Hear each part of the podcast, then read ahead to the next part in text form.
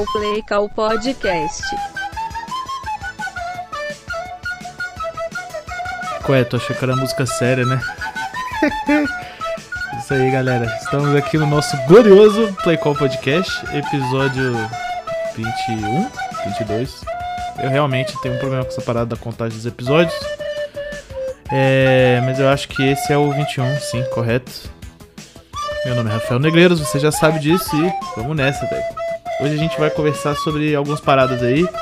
Primeira coisa é o, o Throwback to de hoje.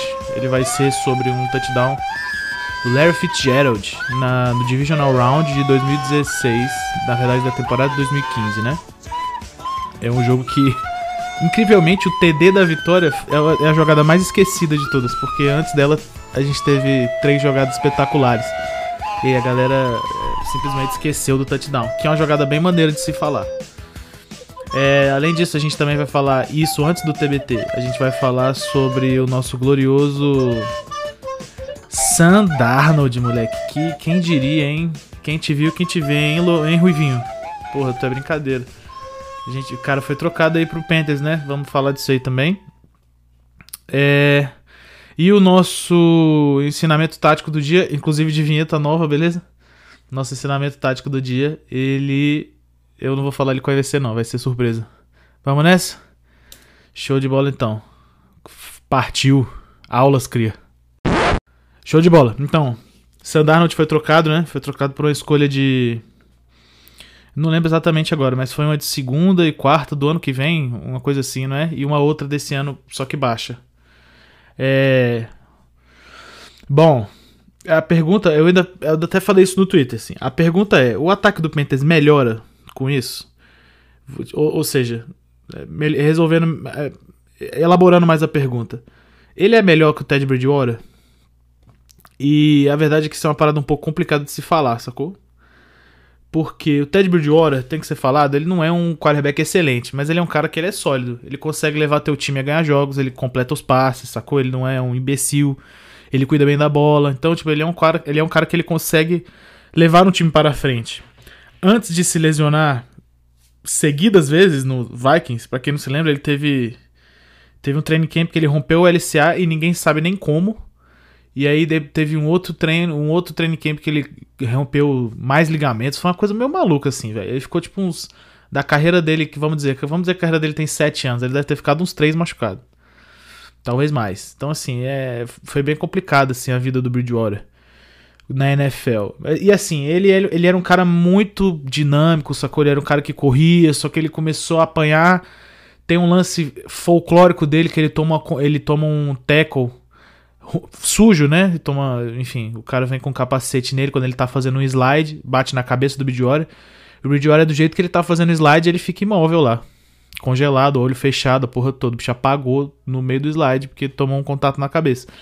Então, e aí ainda teve esse problema de lesão. Então veja que ele foi um quarterback muito é, vitimado por coisas fora do controle dele, né? Eu acho isso um pouco triste, na real, assim. Eu acho que quando o cara é, mostra um potencial, assim, e consegue jogar, e você claramente vê que ele é um jogador decente, mas ele simplesmente não consegue desenvolver isso por motivos alheios a ele, é, é, sei lá, me deixa muito incomodado, sacou?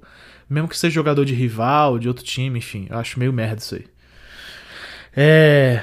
Show. Então, beleza. Aí, vou voltar à pergunta. O Sam Darnold é melhor que o Ted Bridgewater? A resposta correta é: a longo prazo, sim. A curto prazo, talvez não. Tudo bem? O Sam Darnold é um quarterback que eu, eu basicamente eu acho que na liga ele ainda é visto como um prospecto. Porque a galera sabe que ele caiu num time ruim, com um coaching staff ruim, e com a gerência ruim, com tudo ruim. Tudo ruim. E assim, infelizmente para você ter algum sucesso na NFL, é essa parada de quem é, te escolhe no draft, quem te desenvolve como jogador do, do college pra NFL, essa parada que importa, tá ligado? Não adianta a gente simplesmente fechar os olhos e falar assim, não, ele é ruim e acabou. Não, não pode ser assim, gente. Tipo assim, o, não é, é, tipo, é isso, não é assim, não é, o futebol americano não é um plano cartesiano, velho, que tu pega e marca um ponto no quadrante 1 e automaticamente ele te dá um ponto no quadrante 3, sacou? Não, sei lá, não sei nem o que eu tô falando. Mas é, é isso aí mesmo. Não, tipo, não tem como, tá ligado? Não, é, simplesmente não, não existe isso, velho. E assim, essa parada, quem draftou o cara, quem desenvolve o cara, é muito, muito, muito relevante, velho. Infelizmente, ele caiu no, no pior ambiente possível pro quarterback cair, velho. Ah, coach, e aí se fosse. No draft do Sandarnold foi ele, foi Jared Goff. Não, Jared Goff foi o Carson Wentz, né? Foi ele, foi Baker Mayfield, foi. É, Josh Allen, não é? Essa galerinha aí, Patrick Mahomes e tal. Ah, coach, mas e se outro cara tivesse caído no Jets? Ah, amigo, eu acho que provavelmente teria sido uma merda também, cara. Assim, ele. É isso. Acho que teria sido uma merda também. Talvez tirando o Mahomes e o Lamar Jackson, que eu acho que são desse mesmo draft aí, eu acho que teria sido uma merda atômica. O Josh Allen, por exemplo, ele não foi bem não no primeiro, no primeiro ano dele. Não foi bem at all. Inclusive ele foi bem mal. E só que ele tava no, no, no, lugar que de alguma maneira ele conseguia rodar o ataque, tá ligado? Porque ele tava com um coaching staff interessante, o coordenador ofensivo bom, Brian Dable, é, um bom head coach. E ele tinha um time, embora não fosse um time excelente, o time do Bills no primeiro ano do, do Josh Allen era um time funcional, né? Pelo menos, sim. O Sandarnold nunca teve nada disso, entendeu? É, se fosse Baker Mayfield, também acho que teria dado merda. O único cara. Os eu vou repetir, os dois únicos caras que eu acho que teriam chegado, causado um impacto imediato. Patrick Mahomes e Lamar Jackson. Lamar Jackson, porque o jogo dele é muito disruptivo pra NFL. Muito. Tipo, não, você não tem como parar de fato o Lamar Jackson. A não ser que todos os seus jogadores consigam taclear bem o open field. Tá ligado? Se alguém conseguir abrir um gap e ele correr nesse gap, a defesa tem problema, velho. Tipo, é, é, a parada é essa. Então é, é muito estressante jogar com um cara assim. E o Mahomes ele consegue fazer todos os passes sem nem ler porra nenhuma, né? Inclusive ele falou isso. Depois da temporada de MVP dele, com 50 touchdowns, ele falou: Eu não sei ler defesas. Daí você tira o problema que a NFL se encontra, né? Tipo, o melhor jogador da, assim, do, da época, né? Possivelmente será o maior da história. Vamos, vamos já. Eu não vou cravar aqui, mas acho que será o maior da história ele falou que não sabe ler defesa depois de uma temporada de MVP, sacou? É, isso aí é uma coisa para se pensar. O talento dele levou ele muito longe. É isso. Eu acho que no Jets, então, é, é um, era um bagulho muito terra arrasada, independente do quarterback. E aí, infelizmente, caiu o Sandarno de lá, né? É... Ele vai agora pro Panthers, e aí, aí agora a gente entra numa outra fase dessa discussão, que é, é agora ele vai pro Panthers, onde ele tem dois bons coaches acima dele. Inclusive tem um coach de QB lá que é bom também, só que eu esqueci o nome. Mas ele vai pro coordenador ofensivo Joe Brady, que era o cara de LSU, que tava lá no Panthers ano passado, que rodou um ataque maneiro. Ah, coach, mas o Panthers ano passado terminou a campanha quanto? 6, 10? 5, 11, alguma coisa assim? Tudo bem, mas tipo, quem viu os jogos do Panthers viu que eles não perderam nenhum jogo assim, sendo amassado pra caralho. Eles deram calor em muito jogo, moleque. E a defesa dos bichos, apesar de ter um, um maluco muito talentoso lá, que é aquele Jeremy Sheen, quase foi calor defensivo do ano, inclusive, recebeu alguns votos. É, quase não, né? Mas recebeu uma quantidade razoável de votos. Eles. Tipo, o problema deles era a defesa de fato. E o ataque dos caras, a impressão que dava de verdade, até eu, eu fiz um breakdown lá pra Liga dos 32 sobre o ataque dos caras no início da temporada. Eu achava de verdade que os caras estavam a um quarterback de deslanchar pra caralho, assim. E infelizmente Ted Bridgewater ele não é um um puta de um playmaker, né? Aquele cara que, porra, faz jogada a, a rodo. Não é, simplesmente não é. Ele é um quarterback seguro, distribui a bola e tal, e, velho. Por mais que isso, que isso seja possível de ser rodado no sistema, tipo, ter um cara simples e seguro que faz as coisas, por mais que isso seja possível, todo, todo coach vai buscar uma forma de melhorar o próprio time. Ou GM, que seja. Então, assim, é igual, é igual que os caras falaram do Jimmy Garoppolo aí. O, o 49 virou e falou: ah é, beleza, estamos na pick 3, mas a gente vai continuar com o Jimmy Garoppolo, blá blá blá. Não, tudo bem. Eu, eu não é que eu desacredito do 49ers, tá ligado?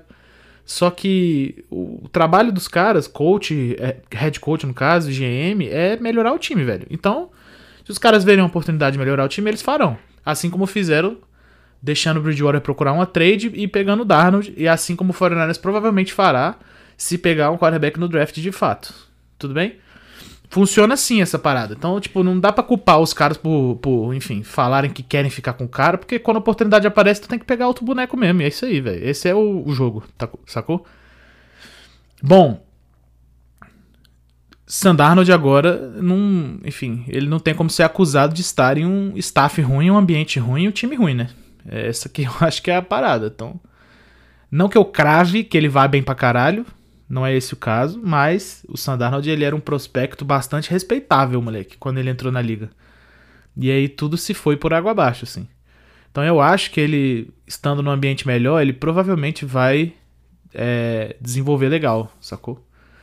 Eu acho que ele vai desenvolver legal. E aí é simplesmente uma questão, velho, de ver de fato como que como que vai funcionar isso aí, irmão. Tipo, os caras vão colocar ele num ambiente bacana de novo, com ataque prolífico, ele tem bons recebedores, sacou? Tipo. É, enfim, o coaching staff é muito bom e eu vou falar uma parada pra vocês. O Matt Rule era coach de Baylor, né?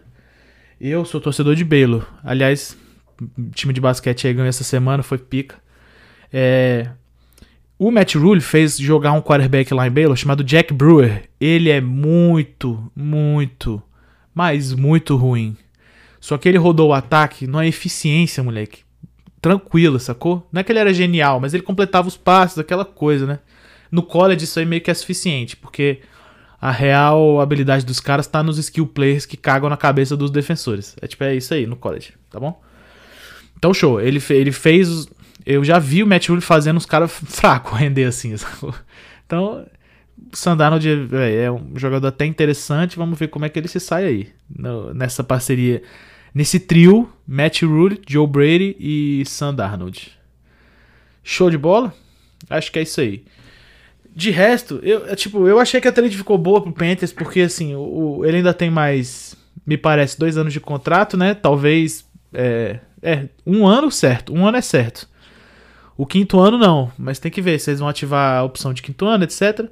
E, velho, isso provavelmente indica o seguinte: quando saiu o, anúncio lá do Deshaun Watson, que ele queria ser trocado, uma das coisas que falaram foi que o Panthers era o time que estava mais agressivo na busca. O Panthers, eu não sei se eles desistiram ou se eles simplesmente cansaram de ser negados, entendeu? Mas assim, se eles desistiram, tem justificativa. Eu não preciso falar qual, enfim, todo mundo já viu aí. É, e se eles foram negados, porra, aí realmente não adianta ficar perdendo tempo. Aí eles provavelmente tentaram virar pro draft, né? Falaram, pô, o que, que a gente tem? Aí tem lá o boardzinho deles, mas o cara que eles queriam provavelmente vai sair antes. Isso me leva a pensar que eles querem quem? Justin Fields ou Zach Wilson. Tudo bem? Então, é esperado que o Zach Wilson saia para o Jets. É esperado que, obviamente, o Trevor Lawrence saia para o Jaguars. É, agora, o que que 49ers é, e eu acho que tem algum outro time que está aí na frente, acho que o Lions o que, que esses dois times vão fazer é, já, já atrapalha um pouco o, o. Qual que é o nome do time, cara, que eu esqueci agora? Já atrapalha um pouco o Panthers. então você tem o, o Lions, é linkado que o Lions pode tentar pegar um QB, sacou? E o 49ers, obviamente, enfim, tem toda essa hype aí, subiu pra terceira escolha, blá blá blá. Aí é Justin, é, Justin Field, não, como é que é? Mac Jones, é quem que é que pega? Ninguém sabe. Então, velho. Eu acho que eles não estão querendo arriscar essa parada, sacou? E aí mandaram bem. Pegaram aí, olharam o mercado, viram quem tá disponível para troca e, e, jogaram, mandaram shoot your shot, sacou? Mandaram essa, essa pica aí. Show? Então é nóis. Vamos falar do nosso TBT de hoje. Bom, pessoal, o TBT de hoje, como eu já falei para vocês, ele vai ser sobre o TD do Larry Fitzgerald no Divisional Round, que aconteceu, se eu muito não me engano, no dia 16 de janeiro de 2016. Então era da temporada de 2015, mas nos playoffs, né? Então já estava acontecendo em 2016. É... Esse foi um jogo que foi no estádio do Arizona Cardinals. O Arizona Cardinals nessa época era um time bem interessantezinho de assistir, assim. Eles tinham, pô, era o Carson Palmer, é... o head coach era o Bruce Arians. Uh, eles tinham uma defesinha legal, eles tinham, é... enfim, o Cardinals nunca teve QB, assim, né? Real, assim, antes do, antes do Carson Palmer, eu acho. E o Carson Palmer também, quando chegou no Cardinals, ele já tava mais cansado da vida, né? O Carson Palmer, pra quem não sabe, foi QB muitos anos no Bengals. E depois ele foi pro Ravens, e, pro Raiders e foi um fiasco. E aí ele foi pro Cardinals e, e conseguiu jogar bem de novo, apesar de algumas lesões no caminho e tal. Mas show. E aí ele tava lá. é, o a situação era essa. Esse era o jogo, tudo bem? Esse foi um jogo que ele foi pro overtime. Antes da gente falar da jogada em si, vamos falar um pouquinho de como a gente chegou lá. Esse, esse era um jogo que tava meio truncado, assim, mas ele tava, tipo, tava sincero na trocação, sacou? Até o momento que o Cardinals é, tava por uma posse, acima por uma posse, e conseguiu colocar o Packers com as costas na própria parede. Devido a, a faltas, enfim. E aí, moleque, o Aaron Rodgers me desencava da própria endzone, me desencava um passe pro meio do campo. Tipo uma Hail Mary, assim. Ele mirou no maluco lá e, e val, e jogou a bola. Jeff Jennings, eu acho que ele jogou a bola. E aí o Jeff Jennings foi, subiu e pegou a bola. Sacou? Então, beleza. Aí, o, o- Vamos dizer, com essa jogada o Packers andou 50 jardas, mais ou menos. Vamos fazer de conta aqui que foi 50 jardas, tá bom?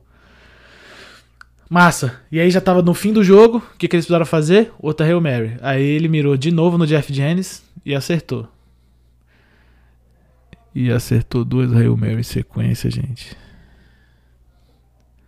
É isso. Ele acertou duas Hail Mary em sequência. E aí, velho, já perceba como a coisa está bizarra neste momento, né? Repetidamente, todo o momentum do jogo tava. O meu. O meu. Caralho, meu negócio aqui de. de. de espirrar cheirinho, como é que é o nome? Do. Bom ar. Quase me matou de susto agora. É. Como. Corta, só um minutinho, corta. Como o. O momento tava todo do lado do Packers, assim, esperava-se que indo para o overtime, porque eles tinham acabado de empatar o jogo. Se eles ganhassem a bola, provavelmente eles iam matar o jogo. Quase que imediatamente. Sacou? Beleza, foram pro meio do campo. Saiu lá o. Saiu, enfim, quem é Caicaro, Coroa, sei lá o que. O Cardinals escolheu um, ganhou. Então o Cardinals ia começar com a bola. Na primeira jogada do Cardinals, Carson Palmer pega, dropa. O Packers mandou uma blitz, mandou seis, é, cinco caras na pressão. O Carson Palmer sofreu pra sair dessa blitz. Era um conceito. Eu, eu não peguei pra ver a jogada de novo na câmera de coach, mas eu- quando eu fui ver o lance pra fazer o programa aqui, eu tentei ver qual era o conceito de passe que os caras usaram. Eles mandaram duas rotas cruzadas no meio do campo e duas rotas subindo. Então era provavelmente algum tipo de. de literalmente de crossing é, pattern, né? Era uma parada assim. Pra cruzar o campo assim, aí vai abrir um pra cada lado e aí ver quem solta. E aí era um play action também. Isso deu uma- um pouco de ajuda pro, pro Castle Palmer sair da Blitz. Porque ficou um running back lá ajudando. E aí, cara, o moleque foi um deus do Zacuda. Ele precisou entrar no pocket. Daqui a pouco ele faz um spin nas costas do próprio OL dele e começa a correr pra direita. Quando não, ele vê Larry Fitzgerald completamente aberto na esquerda. E aí, eu acho que a, a magia dessa jogada, ela se encontra especificamente no Carson Palmer conseguindo se mover no pocket. Porque isso é incrível. Ele nunca foi esse quarterback, tá ligado? Tipo, de, de scramble e os caralho e, e stand jogado. Nunca foi. Absolutamente nunca foi. Mas aí ele se encontrou nessa situação e conseguiu. Do nada ele olha pra esquerda, ou seja, o lado contrário ao que ele deveria estar lançando, porque ele tá correndo pra direita. E aí tem, tem lá um Wild Larry Fitzgerald livre. Livre, tipo, completamente livre. Não havia um jogador do Packers na região. Então ele pega, joga a bola lá, o Larry Fitzgerald pega. E aí, aqui eu acho que tá a diferença do atleta, né? O Larry Fitzgerald, ele já mais velho, obviamente, esse jogo já foi em 2015, 2016. O Larry Fitzgerald, porra, já devia ter ali tranquilamente seus 35 anos, 36 anos, tudo bem? Não, 35, né? Acho que é. Então, assim, ele não é um cara que em linha reta ele ia conseguir correr pra caralho, tipo um 40 jardas, assim, não ia dar. Não, não, é, não é mais a dele, não tem mais como. Só Então o que ele vai fazendo? Ele vai correndo e ele vai vindo cortando os caras, assim. Você vai vendo que mesmo sem ter muita gente na frente dele, ele vem simplesmente vindo na diagonalzinha assim pra dentro. Por quê? Porque o negócio do Larry Fitzgerald sempre foi a agilidade, não muita velocidade, né? Ele nunca foi um cara muito veloz, mas ele sempre foi um cara muito ágil. E, obviamente, técnico. E aí ele vem cortando. Então ele pega aquela bola, moleque, aí vem marchando, marchando, marchando, caiu na linha de 5. Tudo bem? Aí aqui nós vamos para nossa jogada. Antes da. Aí, show. Acho que, eu acho que o Cardinals, se eu não me engano, tentou na primeira descida desse drive aí, do próximo drive, né? Já que eles desceram. é, Conseguiram a primeira descida gigante aí. Eles tentaram um passe normal. E também foi um passe no Fitzgerald, só que foi passe incompleto. E aí, aí vem a jogada. Qual que é a jogada? O Cardinals alinhou é, pra esquerda. Eles alinharam um Tyrande na linha. O Larry Fitzgerald tava no backfield. Isso é uma coisa meio rara de se ver. Mas ele tava no backfield, né? ou seja, ele tava alinhado como running back. Do outro lado do Carson Palmer tinha outro running back. Então veja, pra nossa esquerda tem um Tyrande na linha mesmo. Então você tem um TE, OL, OL, OL, OL, OL. Aí você tem pra trás, você tem o Fitzgerald pro lado, pro outro lado, pra direita agora do Carson Palmer. Você tem um running back, que no caso era o David Johnson, que fez boas temporadas lá no Cardinals. Aí você tem, acho que outro Tyrande na direita. Vamos ver se essa conta fecha. Fecha. Ah, fica 5 Ls, 2 Tyrands dá 7, QB dá 8, 2 running backs dá 10. Não, não fecha, tá? não, não tinha 2 Tyrands então. E aí você tem pro lado direito dois recebedores. Então era na, na direita você tinha dois recebedores, no backfield você tinha dois caras e Tyrande você tinha só um na esquerda, na linha. Situação basicamente de goal line, né? A bola tava na linha de 5. O que que o Bruce Arians me chama nessa jogada? Ele chama um speed option ou um power shovel option. Como que funciona isso, coach? Funciona assim. Vocês já viram com certeza essa jogada de algumas maneiras diferentes. Com certeza, porque essa é uma jogada que ela é relativamente comum na NFL, assim, especialmente com quarterbacks móveis. Ela acontece com alguma frequência. Como que, assim, resumindo, a jogada ela, ela consiste em o quarterback ter uma leitura, tudo bem? Aqui a gente. Esse aqui não é um ensinamento tático, mas poderia. Ele consiste no quarterback ter uma leitura. E aí o quarterback vai jogar a bola meio que. meio que soltando a bola com a, com a mão, tipo. É porque eu tô fazendo o gesto aqui, com certeza eles não estão vendo. Mas ele vai, tipo, virar a mão, a palma da mão pra dentro. Pra dentro do quarterback, né? Pra direção dele. E vai soltar a bola com a mão aberta na direção do jogador. Isso seria um shovel ou um pitch. Tudo bem? É- Essa é a parada. Então você- joga a bola e, enfim. Não é aquela parada que você joga a bola com as duas mãos, bonitinho, ou passa a bola, não é isso. Realmente você meio que joga a bola, como se estivesse jogando uma bola de tênis pra alguém. E aí os caras já, é, mediante essa leitura, né, o quarterback ou joga a bola ou ele mesmo carrega. Um artifício que foi inventado para que, pra que essa jogada consiga funcionar mesmo com quarterbacks que não são móveis foi trazer um outro jogador para o backfield. Ele não precisa estar no backfield, mas ele vai ter que, enfim, em algum momento ele estará lá, para que ele possa correr a corrida interna. Porque um option desse aí, ele consiste em alguém corre uma corrida externa, alguém corre uma corrida interna. Esse alguém poderia ser o quarterback, mas no caso do Council Palmer não será. O Ken Newton, por exemplo, rodou essa jogada algumas vezes no Patriots. Só que o Ken Newton ele não precisa de ninguém correndo a corrida interna por ele. Ele consegue correr, sacou? O Carson Palmer não. Então, o que foi feito foi o Larry Fitzgerald correria a corrida interna, o David Johnson correria a externa. E aí o quarterback teria que jogar para um dos dois a bola ali em movimento, tá bom? Sai a jogada, a linha faz um bloqueio de power, ou seja, haverá um pull e um pull, um pull do OL é aquele deslocamento que ele passa por trás dos outros para ir de um lado pro outro, sacou? Não, tipo, o pull é sai da esquerda para direita, nesse caso aí. Que é simplesmente botar algum bloqueador direto onde a jogada tem que acontecer, ou no ponto de ataque, como a gente diz. Então, sai lá, vem um pull. O Fitzgerald, se ele pegar essa bola, ele vai seguir o pull e vai, e vai entrar no gap ali e vai correr. São só cinco jardinhas.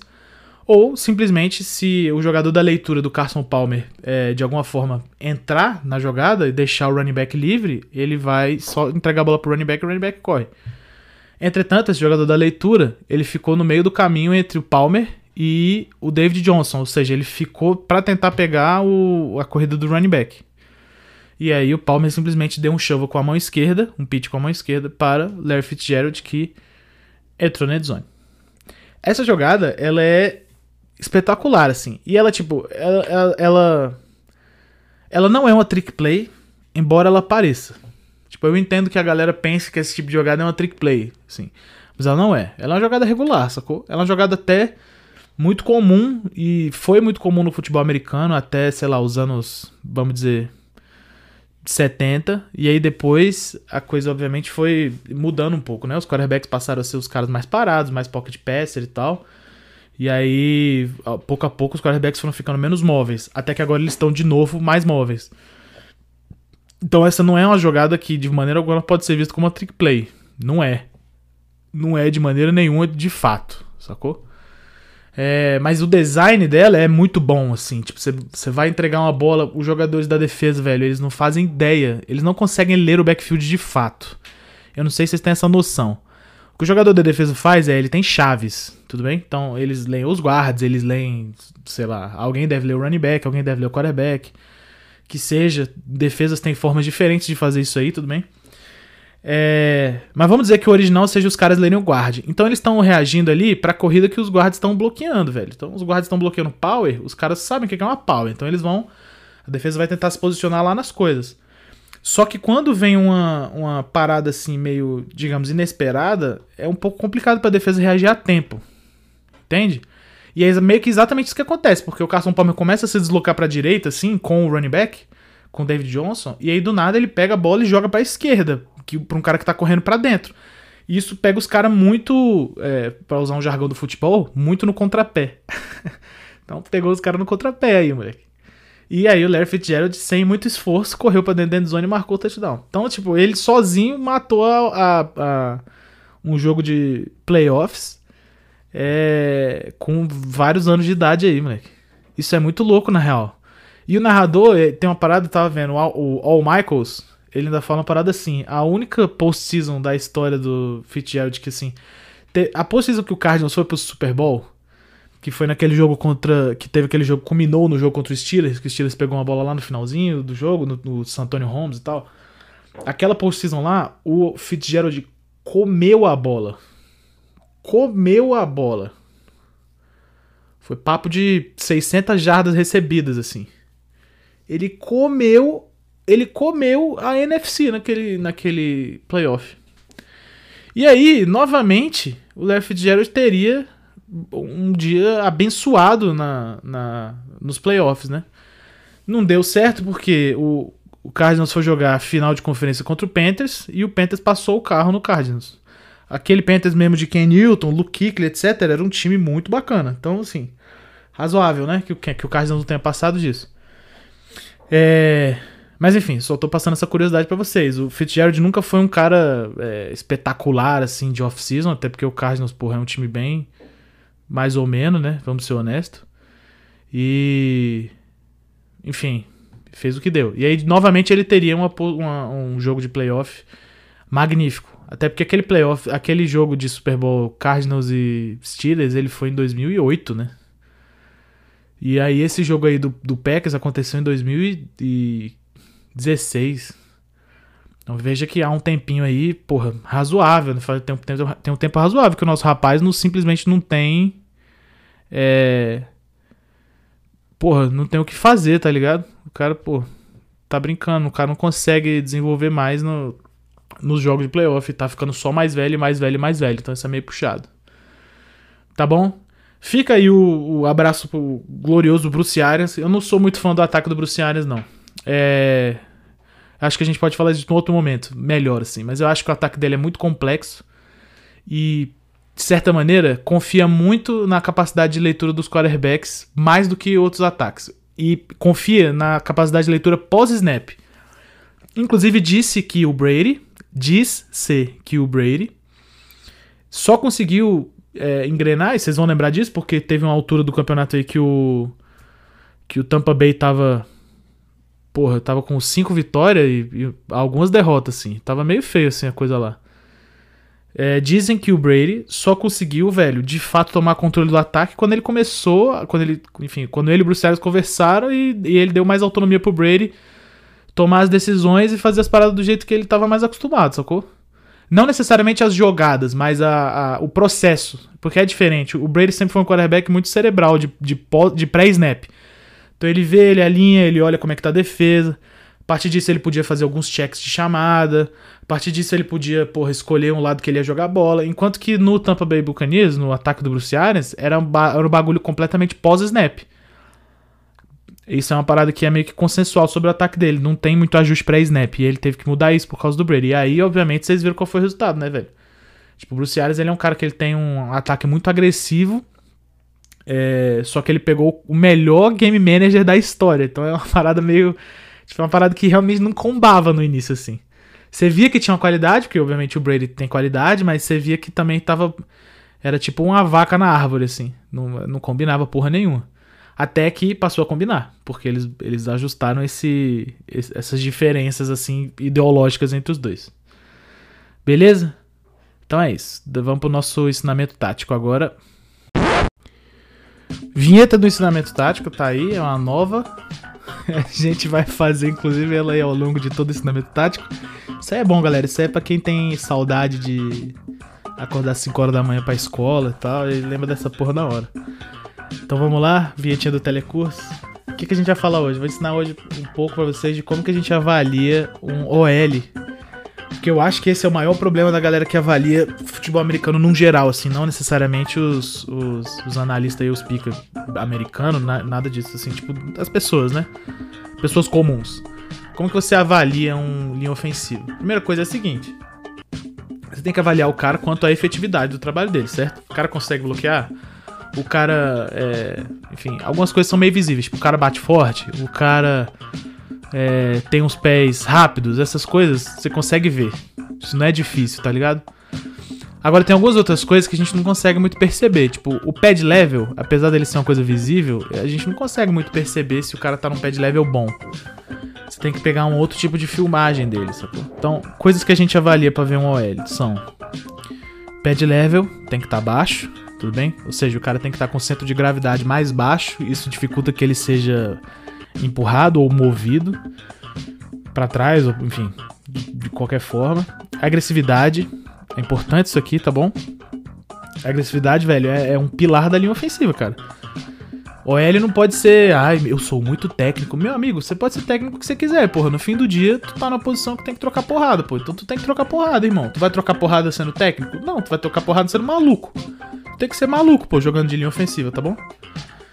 Então, beleza. Então você tem é, de leve, agressividade, mãos. Mão, quando eu digo mãos, não é necessariamente, ah, tem que ter mãos. Porra, todo mundo tem mão, né, galera? Porra, não fode. Tem que ter posicionamento de mão, beleza?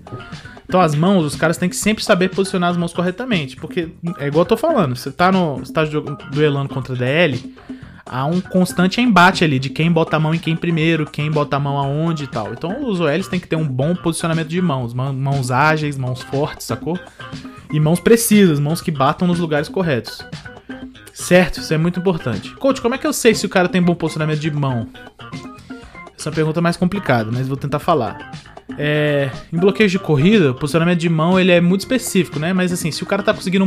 Ele bota as mãos no DL e ele tá conseguindo mover de fato o cara para onde ele precisa, significa que as mãos dele po possivelmente estão nos lugares corretos.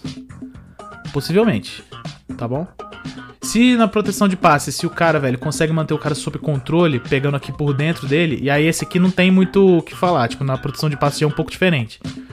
É, as mãos provavelmente estão no pad, os cotovelos estão mais juntinhos do corpo, assim, ele tá lá, pô, é, com cara seguro, com bom grip, né, com uma boa pegada e tal, assim, significa que provavelmente ele faz um bom trabalho de mãos na proteção de passe. Não tem como elaborar muito mais isso aqui no podcast, mas eu vou deixar isso aí pra vocês.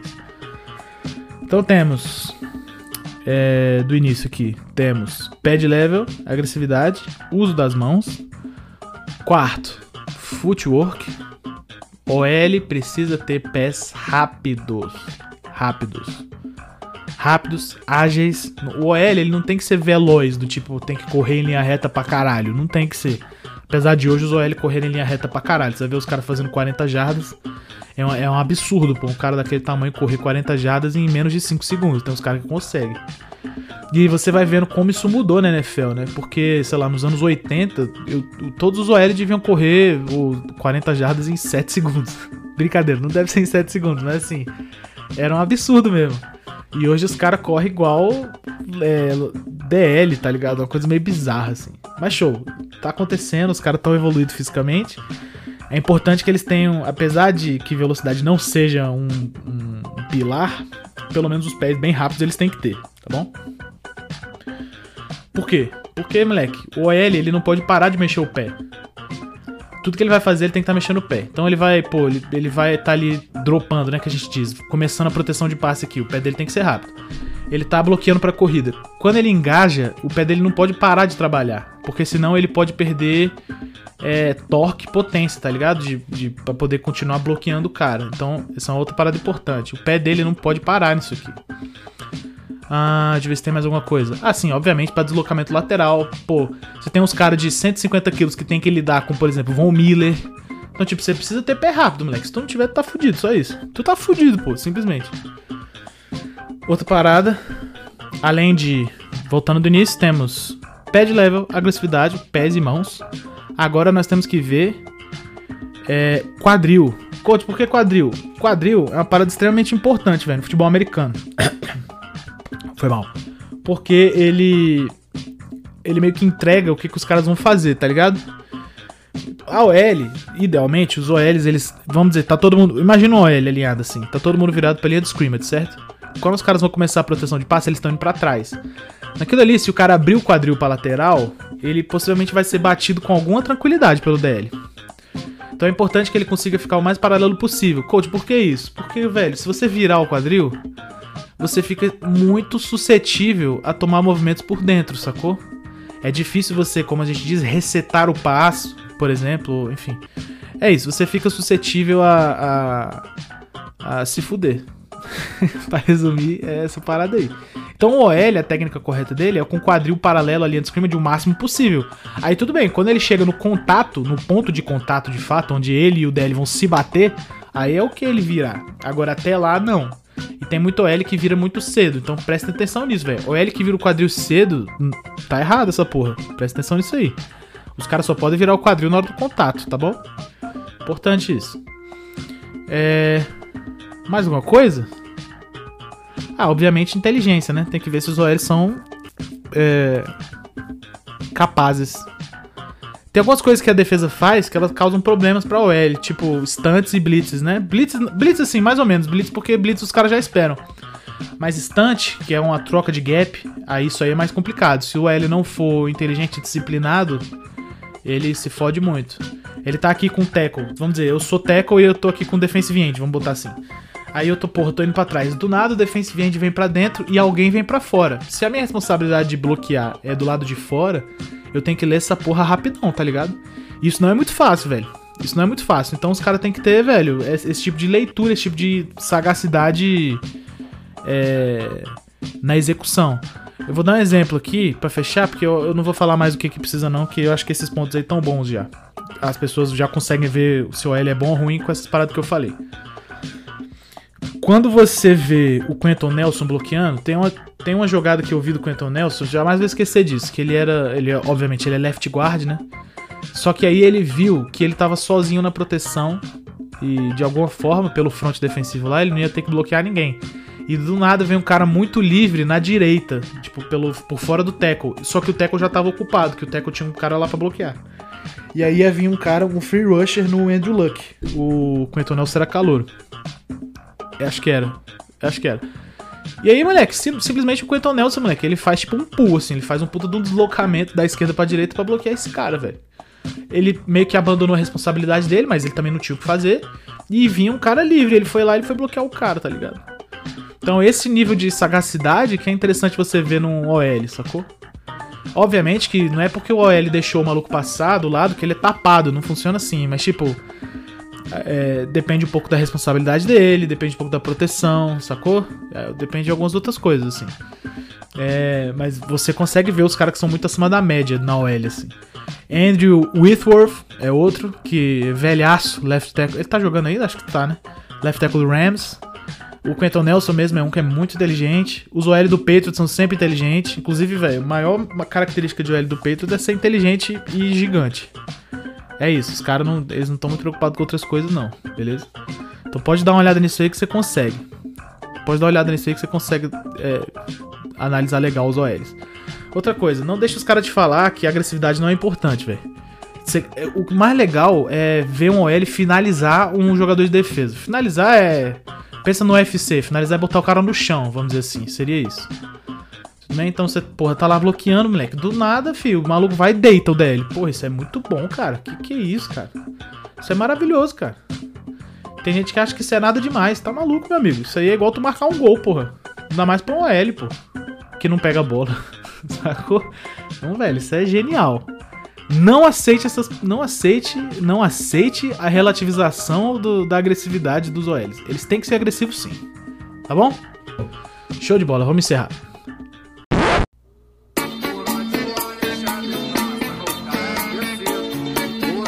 Agora eu botei a música correta, ó. eu botei a flauta só pra encher o saco no início.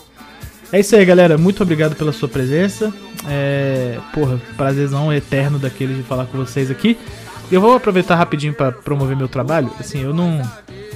Eu não espero que aqui eu atinja pessoas que eu não atinjo no Twitter ou no Instagram. Mas, já que aqui estamos, vamos tentar, né? Eu agora dou treino de futebol americano para as pessoas. Atletas ou pessoas normais que queiram só aprender mesmo. Eu dou aula, treino, enfim, qualquer outra parada aí. É, ah, coach, qual que é o preço? Meu amigo, o preço você tem que me falar em box comigo, né? Que eu não saio divulgando preço aí que eu não sou idiota, sacou? Então a gente tem que ter bom senso nessa parada. Então, pô, tu quer fazer consultoria com o pai? Eu faço consultoria contigo, irmão. Vamos nessa. Tu quer treinar? Eu te dou treino. Se tu é de- do DF, amigo, eu te dou treino presencial. Se tu é de fora do DF, eu escrevo um treino pra você. Se você é coach, eu, porra, eu dou aula pra você de coaching, entendeu? Vamos nessa. Eu, eu tô aqui, tô disposto. Beleza?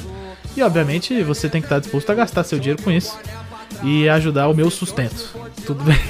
Deixando claro aqui que a gente não pode ser hipócrita, né, caralho?